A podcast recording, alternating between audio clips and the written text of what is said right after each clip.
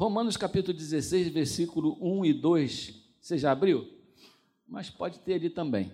Diz assim: Recomendo-vos a nossa irmã Febe, que está servindo a igreja de Sencreia, para que a recebais no Senhor, como convém aos santos, e a ajudeis em tudo o que de vós vier a precisar, porque tem sido protetora de muitos e de mim, inclusive. Pai, essa é a tua palavra nessa noite. Nós pedimos que o Espírito Santo venha nos falar aquilo que o Senhor quer falar conosco. Nós precisamos ser alimentados nessa noite com, com a tua vontade, com aquilo que está no seu coração. E nós pedimos a tua bênção, em nome do Senhor Jesus. Amém. Irmãos, a carta aos Romanos que nós acabamos de ler essa semana, aliás, amanhã nós estaremos começando a, a carta aos Gálatas. A Galácia não é uma cidade, a Galácia é uma região que, que, eh, que dela faz parte muitas outras cidades como Tiro, Sidom. A Galácia é uma área que tinha ali muitas igrejas, que foram plantadas igrejas, era uma região do Império Romano que havia ali já igrejas plantadas pelo apóstolo Paulo. O apóstolo Paulo já tinha pregado em todas as regiões do império, mas ele estava com vontade de ir à Espanha e passar por Roma. E tem uma comunidade cristã vivendo e sofrendo e lutando e perseverando ali em Roma. E ele resolve escrever uma carta aos romanos, e essa carta aos romanos tá, persiste até hoje dentro da nossa, do nosso cânon, da nossa Bíblia. Nós temos acesso ao que o apóstolo Paulo escreveu para esses irmãos que estavam lá naquela região. Esses irmãos estavam lá porque eles eram tolerados pelo Império Romano. Porque, na verdade, o Império Romano é um império que tem como primícia o fato de que o César de que o seu imperador é também um Deus. E exigia que todo mundo adorasse a César como Deus. Mas aqueles que eram cristãos adoravam a Jesus, adoravam ao Deus único e verdadeiro, e não se submetiam a se dobrar a nenhum tipo de divindade, outra qualquer, que não fosse o Deus verdadeiro. Isso era sempre um problema muito sério. Porém, por questões políticas, por questões de negociação, por questões de influência.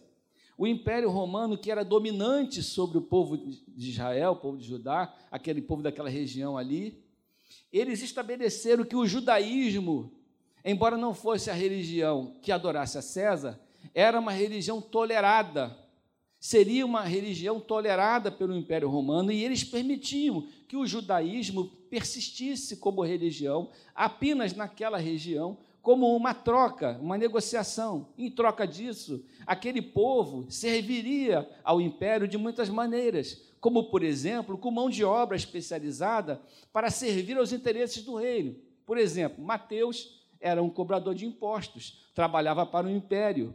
Zaqueu era um cobrador de impostos, ele servia ao império, e por isso os cobradores, os publicanos, como eram chamados, que eram aqueles que trabalhavam para o império, eram funcionários públicos.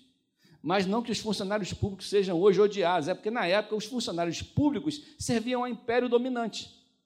Então, essas pessoas elas eram rejeitadas na sociedade em que viviam, eram rejeitadas nos ambientes em que circulavam. Eles não eram pessoas convidadas para a festa de aniversário de ninguém não eram pessoas benquistas em lugar nenhum.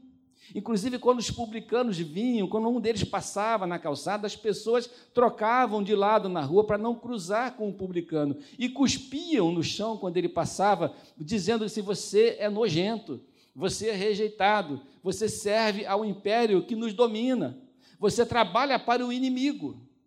Você serve aos interesses do inimigo contra nós, que somos seus irmãos. Você imagina a pressão emocional, psicológica que essas pessoas é, eram submetidas nesse, nesse, nesse meio, nessa, nesse caldo que era essa questão religiosa na, naquela região, naquele tempo. Tanto é que Zaqueu, que subiu na árvore para ter um, para ver Jesus, teve um encontro com Jesus, Jesus o salvou, Jesus teve teve amor por Zaqueu, mandou ele descer da árvore, e Jesus foi para a casa dele e comeu com ele. Esse ato de comer com ele esse, essa coisa de comer com alguma pessoa, naquela época, naquela cultura, tinha um significado muito profundo. Os judeus não comiam com ninguém, porque comer com alguém, se sentar à mesa com alguém, significa ter um pacto com esse alguém. Se sentar à mesa com alguém significa ter concordância, ter amizade, ter intimidade, ter afinidade com essa pessoa. Por isso Jesus era tão criticado, porque ele comia com pessoas que não eram valorizadas pela sociedade da hierarquia religiosa da época. Então esses irmãos criticavam: como é que Jesus come com pecadores? Como é que ele falava para os discípulos, como é que o seu mestre consegue entrar e sentar na mesa de um publicano? Porque o evangelho é um evangelho acolhedor. O Evangelho recebe todas as pessoas, mas o Evangelho não é inclusivo. As pessoas precisam ser transformadas à medida que têm contato com o Evangelho, mas todo mundo pode chegar. Eu acho isso impressionante em Jesus. Eu acolho você, eu abraço você, mas o meu objetivo é transformar você. você a igreja precisa ser acolhedora. Mas a, a, o evangelho não pode ser inclusivo, porque o evangelho tem as suas, as suas diretrizes. Mas nós temos que receber, nós temos que transformar. Aquele povo, aquele povo vivia naquela, naquela mistura ali. E até esse momento ali, Roma ainda não tinha percebido que o cristianismo era uma outra fé e que não tinha nada a ver com o judaísmo. Eles achavam e toleravam aqueles crentes lá, porque eles entendiam: ah, isso aí é o pessoal lá do judaísmo que vieram para cá. Então eles tinham essa tolerância. Tanto é que depois que eles descobriram que não se tratava disso, houve a perseguição também. Mas então o apóstolo Paulo escreve essa carta para aqueles homens e mulheres, para aqueles homens que estavam servindo naquelas igrejas, naquela região, debaixo de pressão, mas que, como prosélitos e como judeus também, e como gente de lá convertida, eles tinham dificuldade enorme de entender os mistérios da graça e da libertação, da salvação pela graça, da obra regeneradora de Jesus na cruz, da obra redentora, daquilo o que que o apóstolo Paulo pregava? Pregava uma coisa contracultural. Ele pregava o seguinte: tudo que você aprendeu com seus pais, com a sua família, com a sua história, na sua escola, na sinagoga, tudo que você aprendeu dos seus avós, tudo que é, é a história do nosso povo, Esquece, isso não te leva mais para o céu. A lei que você é obrigado a cumprir, aos rituais que você é obrigado a, é obrigado a caminhar nele, tudo aquilo que você entende como sendo de, colocado por Deus, por Moisés, para que você cumpra obrigatoriamente, porque se você não cumprir, você vai ser punido. Esquece, isso não, esse, essa antiga aliança não serve mais nós estamos propondo, Jesus está propondo no seu sangue, como propiciação, uma nova aliança para mim para você, para o nosso povo. Nós não precisamos mais cumprir a lei por obrigação para a salvação. Nós nos esforçamos por cumprir a lei como gratidão e por transformação. Então, a lei, aquilo que a gente faz como certo, é consequência da nossa mudança, da nossa transformação. Aquilo que a gente faz como certo não é mais um preço que nós pagamos para sermos reconhecidos e salvos por, pelo Senhor. Não, Deus não vai gostar mais de mim ou menos de mim, porque eu sei, porque eu sou muito certinho ou menos certinho. Deus me ama por causa de Jesus. Porque Jesus derramou o seu sangue colocando ali um filtro que Deus olha através desse filtro e vê assim: caramba, essa pessoa foi remida e lavada no sangue do meu filho, e por causa disso ela está justificada. E a justificação é um ato de fora para dentro, não sou eu que me justifico. Alguém precisa me justificar. Um juiz precisa me justificar. É culpado? É inocente. Eu não posso me declarar inocente ou culpado diante de um juízo. Então, o Senhor, é, nós somos justificados por causa de um ato de, de justificação, porque uma pessoa pagou todas as nossas dívidas, e à medida que a gente levanta a nossa mão e fala assim, eu creio nesse Jesus que morreu por mim, o seu nome é anotado num livro lá, dizendo assim: essa pessoa está incluída nos beneficiários dessa bênção que foi paga. Quem lá em Colossenses diz que o Senhor Jesus pegou o nosso escrito de dívida e cravou na cruz. O que é um escrito de dívida? Os mais antigos sabem. Quem já assinou uma nota promissória, levanta a mão aí. Ia bater uns quatro ou cinco só. Eu, a, a nota promissória é um documento antigo que era um escrito de dívida. Um contrato, ponto. Quem, quem assinou um contrato na vida, levanta a mão. Agora todo mundo assinou um contrato, né? Um contrato é um escrito de dívida. É você estar tá dizendo assim: eu me comprometo a pagar esta dívida. A gente compra qualquer coisa financiada, isso é um escrito de dívida. Mas Jesus pegou esse, esse, esse escrito de dívida, que no caso é impagável, que você não poderia pagar nem mil vidas, que você não tem condição de, de, de cumprir nem se você ficasse isolado na cabana a vida toda, que você ia pecar em pensamento. Deus, Jesus pegou esse negócio, pagou e cravou na cruz, segundo a carta aos Colossenses. Querendo dizer para o diabo o seguinte: olha, não adianta você cobrar nada dele, porque a dívida que essa pessoa tem com meu pai, eu paguei. Irmãos, eu acho isso maravilhoso. A dívida que essa pessoa tem com o pai, eu paguei. E está lá, tá pago. E Deus vai olhar para a listinha, a listinha assim, pessoas que o meu filho pagou a dívida dele. Daí está lá, Davi Pereira, aí está lá João da Silva, está lá Mariazinha, todo mundo está lá. Pode entrar para o reino, porque vocês estão justificados pelo preço que o meu filho pagou na cruz por você. É como quando a gente vai alugar um apartamento e tem um fiador. Nem vou perguntar, quem, quem aqui já teve um fiador? Ou já foi fiador de alguém? Misericórdia, irmão, fica doido para acabar esse negócio, né? O fiador é alguém que se compromete com a dívida de, de outra pessoa. O fiador é aquele que fala assim: se ele não pagar, eu pago. Se ele não cumprir, eu cumpro. E em nome dele, eu me comprometo a sofrer as consequências que for, porque eu conheço gente que perdeu casa por causa de, um de uma fiança. Eu estou disposto a sofrer as consequências que for, que for para honrar a dívida desse meu amigo que eu estou assinando aqui. Então o Senhor Jesus fez esse trabalho na cruz para que eu e você tivéssemos acesso a essa nova fé, que é a fé cristã, que na verdade é a é única fé que, que acabou chegando dessa forma a nós pela graça, por causa do amor de Deus, por mim e por você, que a gente não vale muita coisa. E Deus olhou e falou assim: esses caras não vão chegar a lugar nenhum.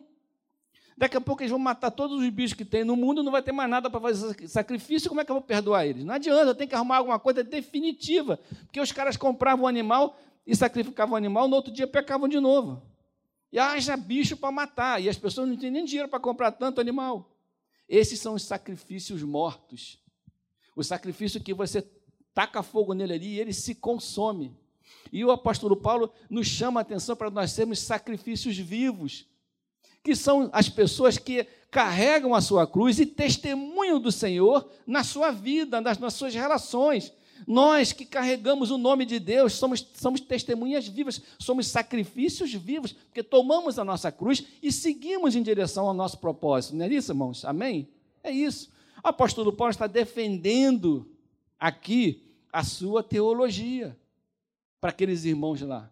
Porque a teologia, essa teologia é uma teologia muito, muito difícil de um povo judeu, do povo judeu, entender e aceitar. Como assim você vai destruir tudo aquilo que eu cresci entendendo, que faz parte da cultura do. E até hoje eles estão lá, dando cabeçada naquele muro, enfiando papelzinho naquelas brechas, porque eles entendem que a, tudo que eles recebem está relacionado com um lugar, está relacionado com coisas, está relacionado com tudo que, que, tudo isso deriva de uma influência pagã que, que entrou dentro do povo judeu. Eu preciso, Deus está aqui neste templo. E Paulo está falando, Deus não está mais nesse templo, Deus está agora dentro de você. Mas como está dentro de mim? Ele, aqui é o lugar que os antigos adoravam, que Salomão quis que aquilo, essas coisas são importantes para eles, mas nós somos libertos dessas coisas. Aonde nós andamos, Deus está andando, porque nós estamos carregando a imagem e semelhança de Deus através do nosso caminhar. Então nós somos o templo do Espírito Santo. Deus não habita mais em templos feitos por mãos de homens. O apóstolo Paulo está tentando fazer esses caras entenderem isso, e não é fácil. Então ele passa toda a carta de Romanos com essa visão apologética, de defender a sua, a sua teologia, de mostrar dificuldades da fé cristã, mas mostrar como, como que o Senhor nos abençoa, que eles precisam aceitar a obra de redenção, que eles precisam se render ao Senhor. E ele começa a dar um monte de instruções nesses capítulos que nós lemos, a respeito do futuro de Israel, a respeito daquilo que Deus tem planejado para o seu povo, falando sobre a soberania de Deus, como que, como que o fato de a gente entender a graça como uma coisa viável não afeta em nada a soberania de Deus. O fato de eu poder dizer sim ou não para a oferta de Deus, que é o problema do arminiano e do, do calvinista, o fato de eu poder dizer sim ou não para uma oferta de Deus, não tira de Deus a soberania, porque ele tem direito de não oferecer. Eu não tenho essa opção. A opção que eu tenho é: que bom que o Senhor está me oferecendo isso, essa é a tua graça. Agora, se eu quero ou não, é o livre-arbítrio. Mas isso é difícil. Então o apóstolo Paulo está aqui, caminhando nessa dificuldade. Na verdade, o apóstolo Paulo tem uma mensagem só no Novo Testamento todo, e a mensagem dele é essa.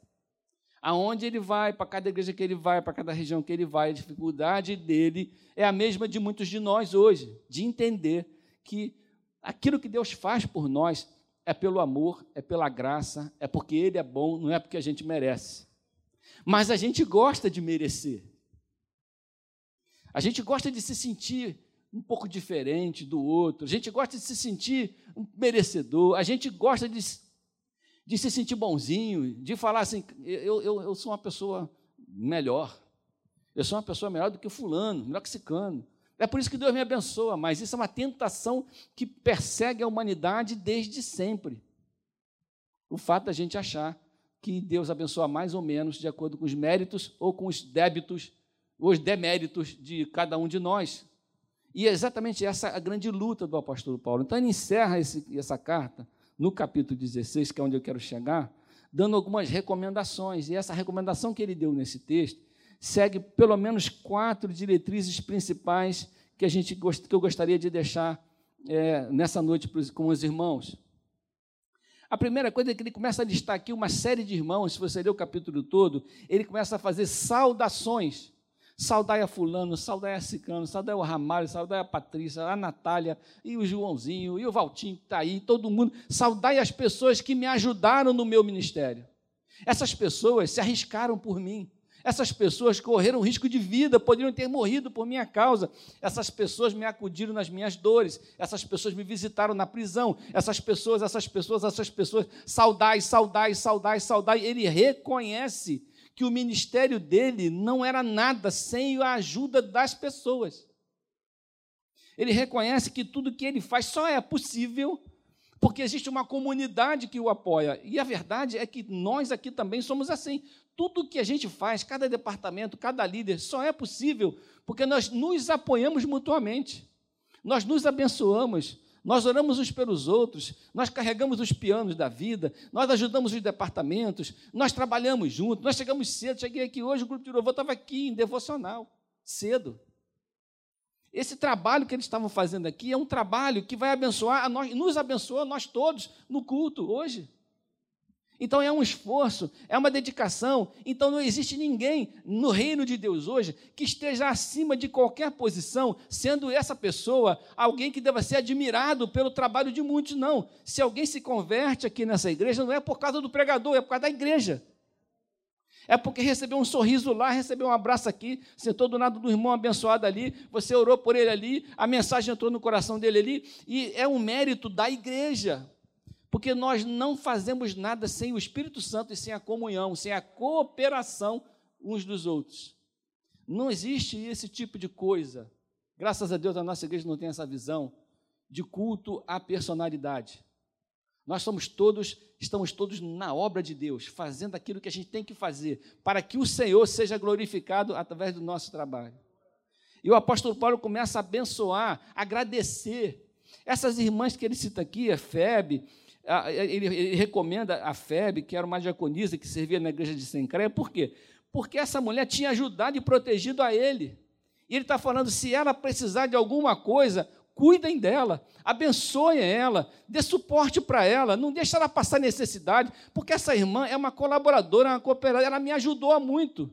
Na gratidão de Paulo, estando ele distante, ele está delegando esse cuidado para a igreja. Gente, eu não estou perto de vocês, mas olha, essa irmã aqui me ajudou muito.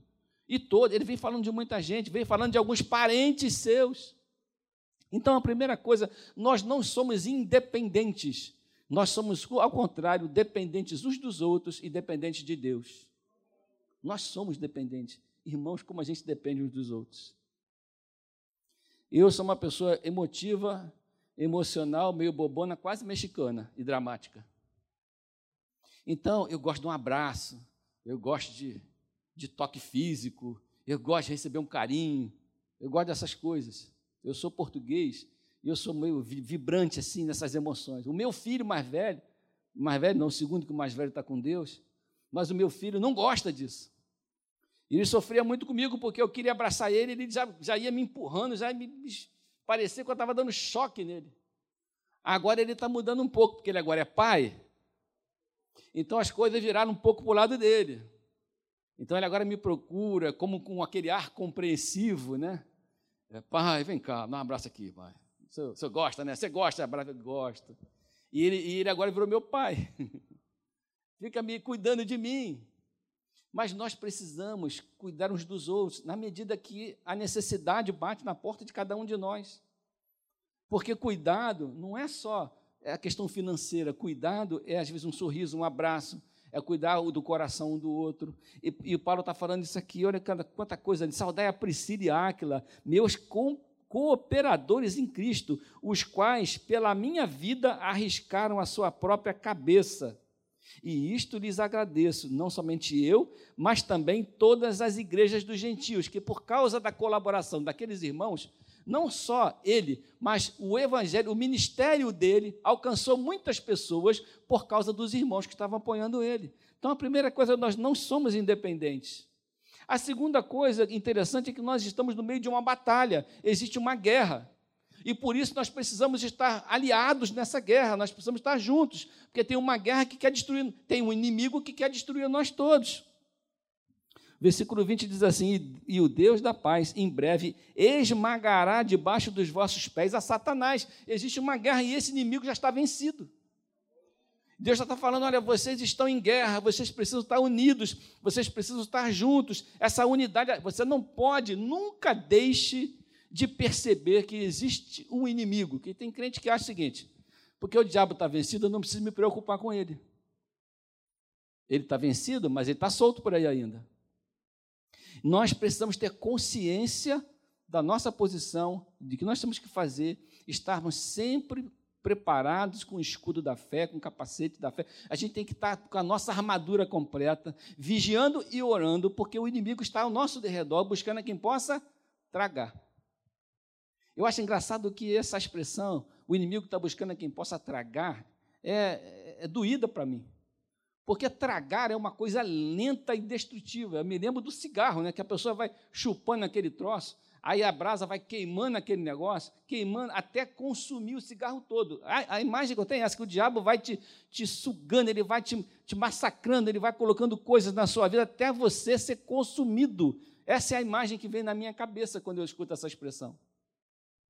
E às vezes eu vejo pessoas sendo consumidas e a gente não consegue ajudar, irmãos, cuidado com isso. Abre teu olho. Você está sendo consumido, você está sendo destruído. Mas nós precisamos de estar conscientes da batalha que a gente está dentro dela para que a gente possa estar preparado para qualquer coisa que venha na nossa vida. Amém, irmãos? Terceira coisa que ele diz é que todos nós, independente de quem seja, precisa de atenção e cuidado.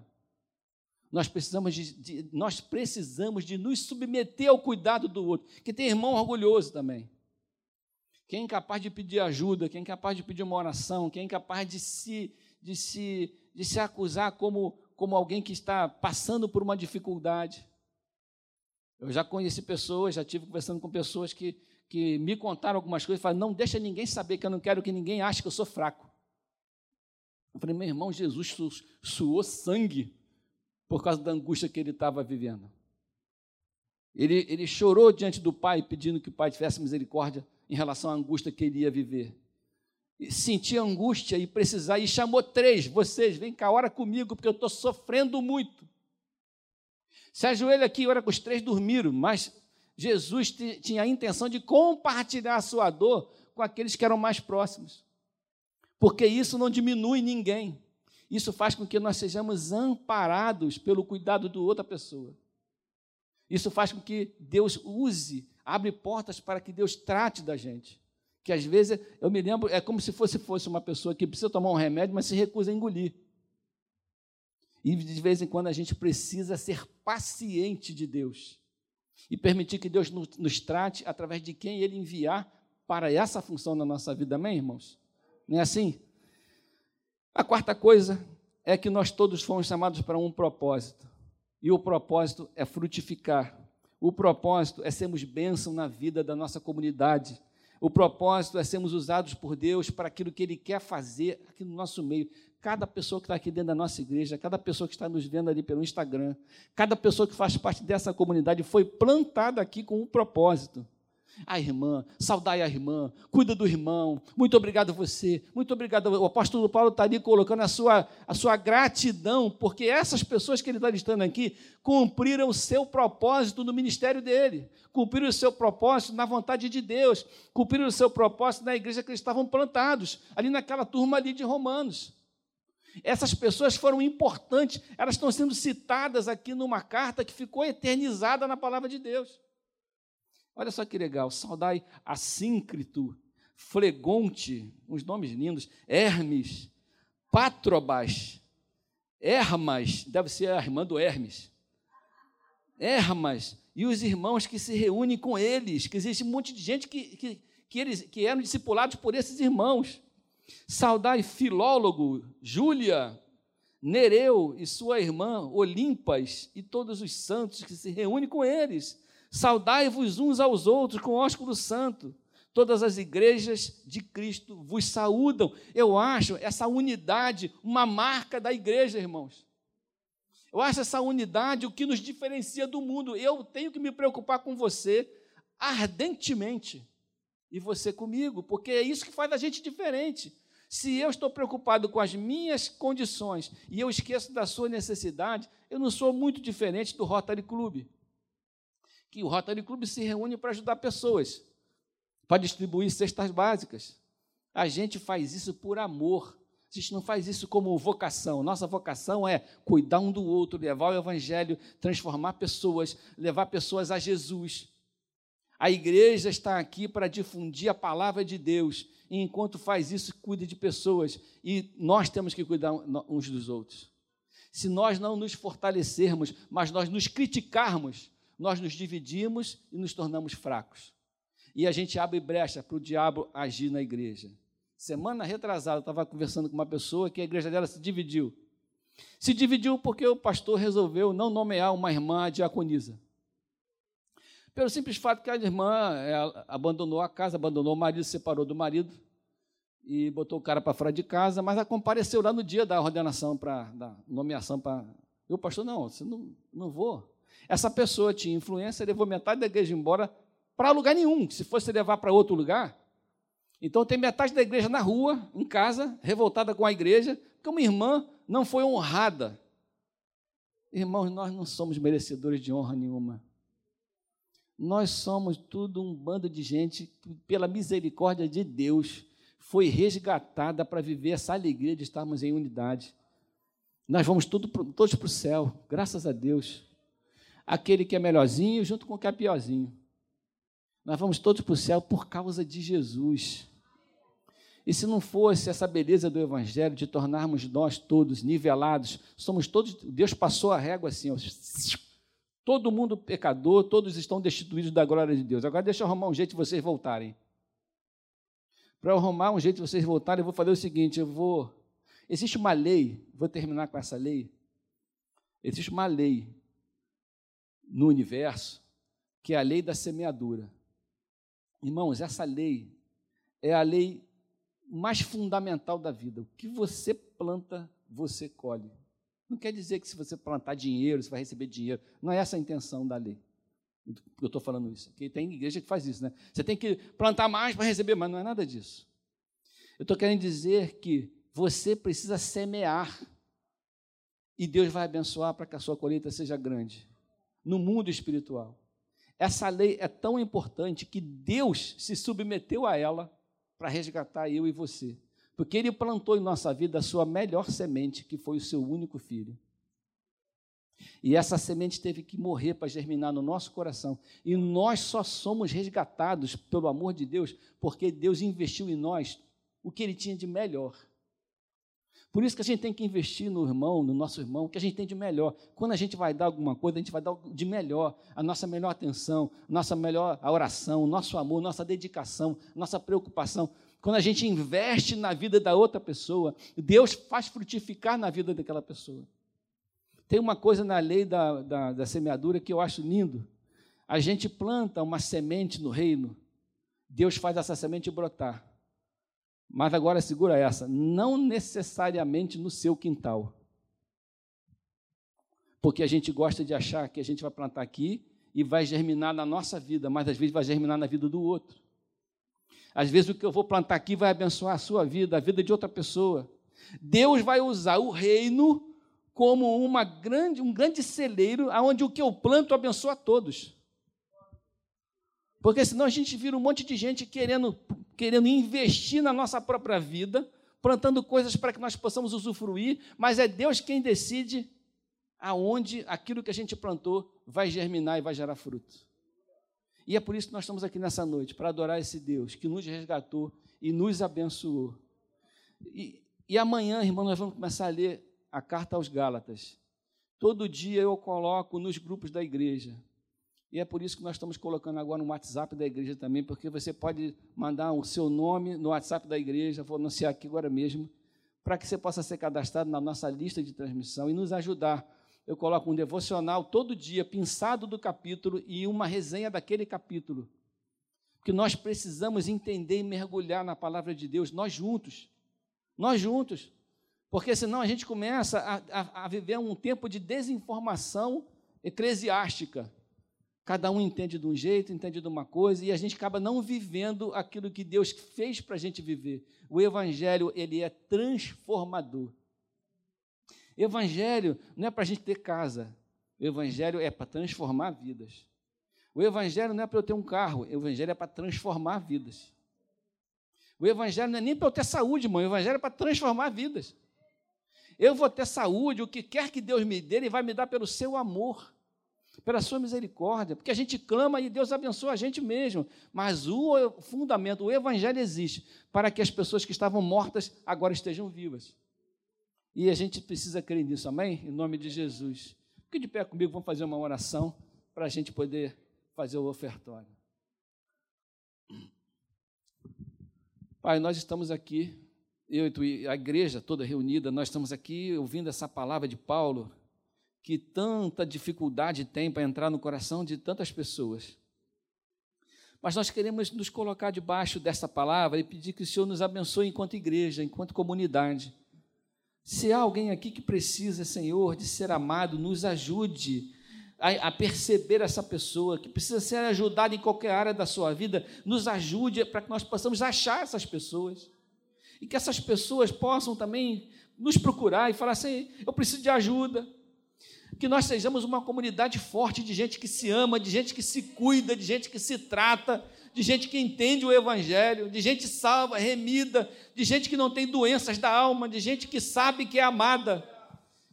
Não gente que se sente rejeitada, mas nós sabemos que somos amados e graças a Deus não é pelo nosso merecimento, mas é pelo derramamento do sangue de Jesus. O Senhor nos amou primeiro quando nós ainda éramos pecadores, diz a tua palavra.